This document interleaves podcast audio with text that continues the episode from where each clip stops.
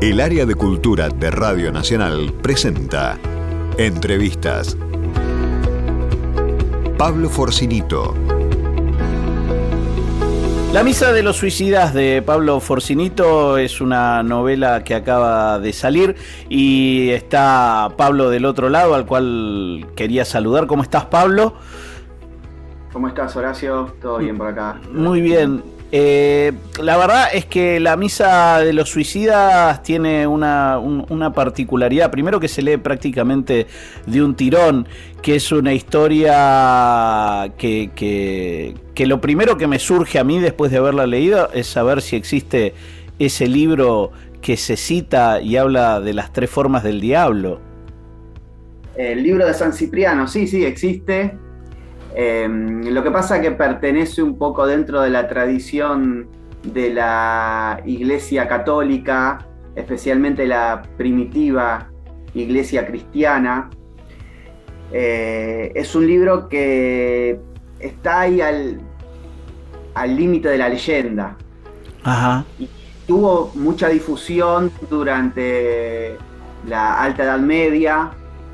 Em, muy ligado a, la brujería y, a, los hechizos, pero eh, luego fue quedando relegado dentro de la tradición de la Iglesia Católica y el Vaticano prácticamente lo tiene olvidado. Es un libro que más le pertenece a la cultura popular hoy en día.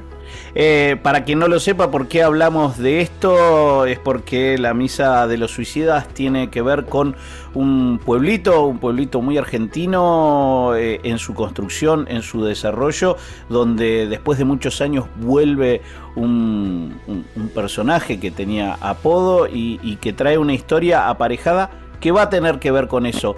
Y La Misa de los Suicidas es eso, es una literatura de terror, si se quiere, de, literatura argentina también, y que me imagino que uno siente que acá hay, hay, hay, un conocimiento generalizado de, de lo que decidiste hacer.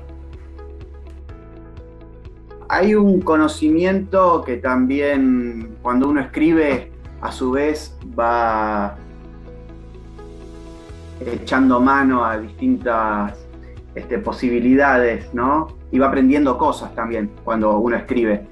Eh, el conocimiento por ahí estaba más ligado a la, liturgia eh, cristiana, católica, ¿no? Están los tiempos litúrgicos presentes en la novela, eh, el tema de la Pascua, ¿no? de la Cuaresma, que son necesarios a la narración y los conocimientos también tienen que ver a veces con, esto que te decía antes, de, de las leyendas, ¿no? que están un poco marginadas y que a mí me, gusta a veces leer sobre vidas de, santos, ¿no? Se habla ahí también de la, en la novela se habla de la leyenda dorada, que es un, un libro de geografías, de vidas de santos, y, siempre me atrae todo ese, mundo, digamos, entre la leyenda eh, y, los hechos históricos, ¿no? Está todo muy ahí al límite.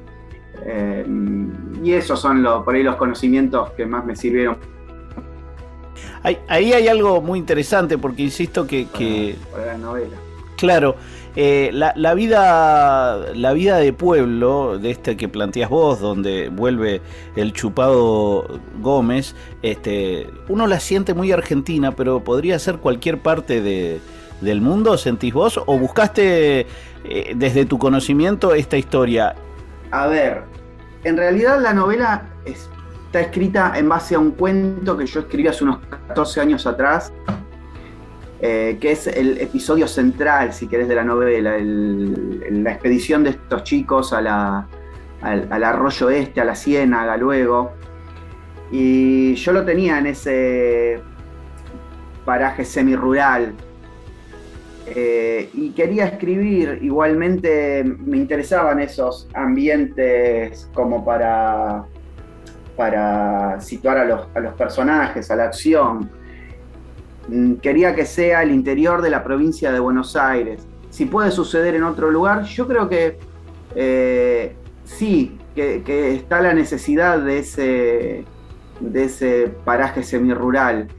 Por ahí es una novela que puede funcionar más en distintos lugares de Latinoamérica, ¿no? Por la presencia del cristianismo y de, y de las leyendas.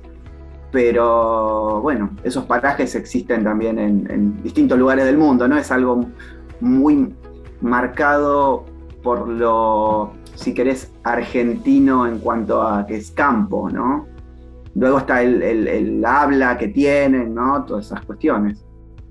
Eh, la, Misa de los Suicidas tiene, la verdad, un, ritmo fabuloso y, te hago una, consulta con una respuesta que yo ah, medio sé, que es eh, que vos, eh, es una novela donde el diablo existe. Y, viste que hay gente que tiene temor de, que el diablo exista o de contar que el diablo existe como, como que lo ubica solamente en un género particular. Sí. Eh, vos, vos, vos crees en el diablo, crees en Dios, en el diablo, crees que, digo, tenés una fe que, que, condice con lo que narrás. Eh, sí, exactamente. Yo me bauticé a los 22 años y igualmente lo que a mí me interesa son, en este caso, los límites de la narración. No, me excedo de, esa posibilidad, digamos. Eh, William Peter Blake, el autor del, del Exorcista, era un ferviente católico, pero no, a mí cuando leo El Exorcista, eso no me importa, digamos, ¿no? Entonces, eh, más allá de, mi conversión, lo que yo intenté fue plasmar un mundo dentro de esos límites y jugar así con ese maniqueísmo que puede servir al que escribe entre el bien y el mal, pero a su vez también enrarecerlo, no quedarte con esas dos, digamos, con esos dos bandos, con esas dos puntas, sino enrarecerlo y, ver qué, le va pasando a estos personajes cuando muchos no, saben ni siquiera qué tienen que hacer, si, están siendo este, ayudados por Dios o por el diablo por momentos. Eh, y la posibilidad de, un, de, un, de una salvación o no. Ahí hay algo muy interesante para, para, digo, yo la disfruté mucho, muchísimo. Eh. Hacía rato que no me. digo, me gustan los, las de terror. E intento también algo que, que vos hablabas, mencionabas el exorcista. Y hay una particularidad que esto que decís vos, que que hay una novela que frente a la, a la creencia cristiana eh, se permite jugar con algunos límites que después en el tiempo se, se perdieron, ¿no? Digo, este, el mal como concepto absoluto eh, y el mal como alejado de, de las creencias eh, se fueron como perdiendo en cierta literatura y me parece que, que, ese rasgo está muy bien en la misa y no sé si esto ya te lo dijo alguien alguna vez. Em, sí, el mal está como absoluto, pero también lo que te decía, está, eh, está enrarecido, no, está presentado eh, como algo que, sobre lo que sobre lo que no se puede actuar, digamos. Ese mal también va llevando a los personajes el mal igualmente se sigue escribiendo sobre el mal, incluso este, existe el concepto de la banalidad del mal, ¿no? Em, de Aren y, excede, ¿no? Ya, la cuestión, obviamente, eh, religiosa o no. Entonces, eh, a mí me interesa trabajar ahí, por ahí para hablar de otras cosas también, no solo de, del mal este en términos sobrenaturales. Eh, no, eh, hay, una, hay una condición moral. De hecho, hay alguno de tus, de tus personajes que habla de eso, ¿no? Sí, de la... Eh, a ver, me tengo que acordar que... No, uno que dice, no soy Santo Tomás de Aquino, pero... Ah, claro, sí, sí, sí, exacto. dice, no soy Santo Tomás, pero bueno, eso tiene que ver también con esta posibilidad de que, que un poco lo, dice en la novela, de que eh, el hecho diabólico, ¿no? Eh, puede ser que muchas veces sea mentira, un millón de veces mentira, pero si es verdad una vez, ¿no? Hmm. Hay un cuento de Cliff Barker que se titula eh, Los muertos tienen autopista, que es de un medium que va a todas las casas mintiendo, diciendo, sí, acá aparece un espíritu, y el tipo cae en una casa donde sí, hay una autopista de, espíritus y lo hacen de goma, digamos, no, no se hacen pasar nada bien. Me acuerdo, me acuerdo de ese libro. Bueno, e, ese, e, ese, exactamente, esa historia a mí, para mí fue muy inspirado y tiene que ver con ese punto que vos, que vos decís, este, de esto de si de, mil veces una es cierta y bueno, este, el hecho sobrenatural entonces existe. Eh, hablabas de, tu conversión o, conversión o descubrimiento o lo que sea a los 22 años. Eh, ¿Cómo llegaste a eso? Fue estuvo muy ligado a la política también. Yo allá por el 99 más o menos, ¿no? Cuando toda la, cuestión también, yo estaba saliendo de, la adolescencia, ¿no? Y estaba la, política se estaba empezando a, a, poner bastante convulsionado todo, faltaban referentes. Yo empecé a buscar eh, viniendo de una, no digo una militancia de izquierda, pero bueno, como estudiante estaba siempre más ligado a los ambientes de izquierda, empecé a buscar alguna forma de nacionalismo que no me espantara. Eh, y ahí es donde surge el peronismo como movimiento, como dice en una de sus verdades, movimiento de base cristiana profundamente humanista, y, ahí me empecé también a, ligar al cristianismo y empecé a, tener la, a considerar la posibilidad de, la conversión.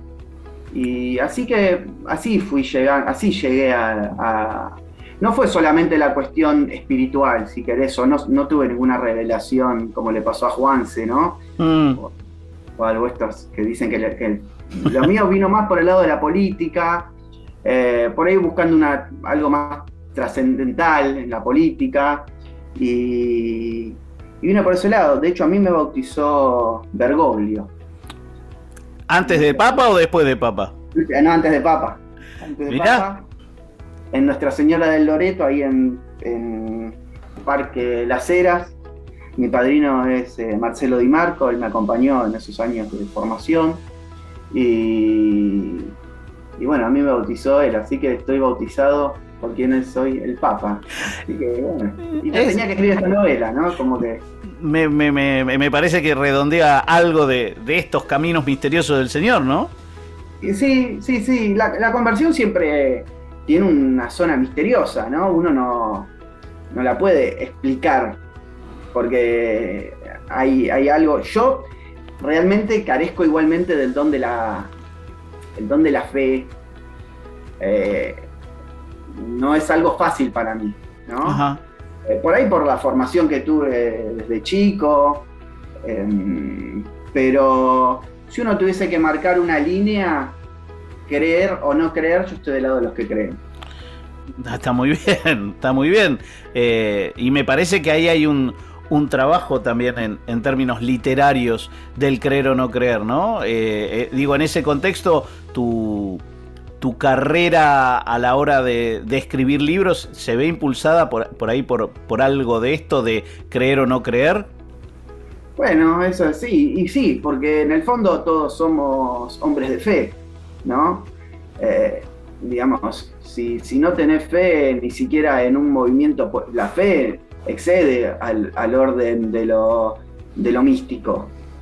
¿no? Mm. La fe es tener fe en, que un movimiento político va a generar un estado de, bienestar, que se busca el bien común. Y escribir también es tener fe en algo que va a suceder. Dejar, una palabra, dejar la palabra escrita, eh, llegar a un lector con una historia, con algo que, sentís que tenés para contar, que podés conmocionar, ¿no? Mm. Y eh, la fe para mí es eso, excede a lo, al orden de lo, religioso, ¿no? Eh, y es muy interesante porque vos decís que llegás ahí a partir de cierta militancia y, y la condición en la cual uno si crea cierto mensaje político está más puesto por la fe antes que de la militancia. Digo, no, no está presente una cuestión tan política a la vista como quizás sí la cuestión de la fe en, la misa de los suicidas. Sí, eh, la fe eh, en la misa de los suicidas, vos me estás preguntando. Sí. Eh, bueno, el, el, protagonista de alguna manera se, se consagra sacerdote por la experiencia, esa límite que vive, con esa revelación que tiene eh, demoníaca. Mm. Es decir, la fe a él le llega, si querés, lo convierte el demonio, ¿no? Sí. Eh, son esas películas que hay, no me acuerdo qué película es, no es muy buena, pero es un tipo también que vive una, una experiencia así tremenda, demoníaca, Em, y el tipo después termina la, película y se va a tomar un helado, qué sé yo, ¿viste? No me acuerdo qué película es. Sí, sí, sí, pero eh, hay, hay, un género, hay un género alrededor de eso. Eh, narrativamente también hay, algo muy interesante que es una, novela muy visual. Eh, la, veías en tu cabeza o la porque digo es muy difícil tener una novela muy visual y a la vez construida como novela y cumple con los dos requisitos la misa. Sí, es, yo empecé a escribir más eh, narrativa cuando empecé a, ver más cine, ¿no? a mirar más cine. Eh, y para mí el cine fue muy importante y me sirve mucho para pensar lo que escribo como casi como una película. Eh, casi que necesito verlo para continuar, ¿no? para hacer que funcione, la, que traccione la, narración. Em, fue para mí muy revelador unos cortos de George Romero que se titulan Creep Show, en el que hay uno en el que trabaja Stephen King, que se titula La solitaria muerte de Jordi Berry, creo. Y ese, ese corto que está basado en un cuento de King, protagonizado por King, dirigido por Romero, eh, para mí es toda una, una, enseñanza de cómo se cuenta una, cómo, cómo se tiene que contar una historia. Esa historia para mí fue fundamental, como que me, me, aclaró, me aclaró bastante lo que yo quería a la hora de escribir. No sé, ¿ves? Ahí tengo una fe en eso, no sé por qué fue esa. Pero eh, esa historia fue. Es, una historia aparte que está. Que, es de ciencia ficción en su base, pero es horroroso lo que cuenta y el horror como algo muy tan pregnante que hasta un, género como la ciencia ficción te lo vuelve de terror. Eh, sí, sí, sí, sí, sí, eh, eh, estoy, estoy recordando todo eso y, creo, insisto sobre esto, que, ya te lo dije, pero lo vuelvo a decir, así todo sigue siendo una novela argentina. Tiene un carácter universal, pero en, tu desarrollo hay algo que es muy, muy local. No sé si, lo sentís vos eso. Eh, Sabés que yo lo que busqué en esta novela, que en, otro, en otras novelas que he escrito estaba más marcado, yo intenté como librarlo de esas referencias inmediatas. Por ejemplo, en un momento se decía que eh, un personaje estaba más muerto que Luca Prodan. Ah. Y lo saqué eso. Porque no quería esa. Quería que tenga esto de que sea argentina, pero que a su vez tenga una austeridad, ¿no? No, no recurrir a esas cuestiones que por ahí al lector lo pueden llevar afuera. Quería hacer algo que, que suceda más en ese pueblo eh, y, que, y que no tenga, porque yo no recuerdo así como grandes, como referencias a hechos históricos argentinos, por ejemplo. Se habla de que el tren en un momento deja de, ya no funciona y queda el pueblo un poco más aislado pero no, no, no lo quise liberar de todas esas referencias. Pero bueno, si quedó Argentina, mejor, digamos, ¿no? Porque hay algo que se respira en el, en el ambiente, en el aire, en la novela. Eh, eso es que quizás lo más interesante, porque es cierto, está, está como muy limpia del regionalismo, del guiño y demás, e inclusive lo, lo mandás hasta, hasta tenemos un personaje que es mexicano y demás, pero, pero no deja de respirar cierto lugar de campo. Quizás es un campo universal, pero y que lo leemos desde acá, pero, pero me parece que hay veces este, ese trabajo es el que, el que indefectiblemente nos remite a eso. Mm, creo que La Misa de los Suicidas es una muy interesante novela eh, que, vale la pena, que su autor Pablo Forcinito este, también merece su atención y, sobre todo escucharte charlar un rato que, que, ha sido muy enriquecedor desde todos lados porque evidentemente... Eh, desde lo político, desde lo intelectual, sos una persona, y desde lo espiritual, sos una persona muy inquieta. No sé si te definís así. Bueno, puede ser que esa inquietud a veces también te lleva por lugares incómodos, ¿no? Eh, escribir una novela protagonizada por un sacerdote mm, quizá tenga que ver con esa con esa este, inquietud de lo que vos hablás y, también em, trabajar con esas figuras que son un poco, que dividen las aguas, ¿no? Un sacerdote no es un, qué sé yo, un profesor universitario que, bueno, puedes escribir sobre eso, un estudiante, o es una figura como que es muy fuerte, digamos, en cuanto a lo que a, la manera en que, divide las aguas. Y bueno, y eso por ahí también me llevó a, tener este protagonista, el padre Gabriel.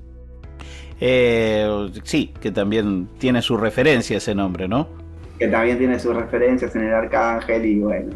Y después busquen el significado de la palabra Gabriel también. Tiene que ver con la, con la divinidad, hay unas cosas. También te agradezco este ratito, te felicito, la verdad que lo disfruté muchísimo. O sea, me, llamaba la atención y, dije, bueno, voy a leerlo porque vamos a charlar.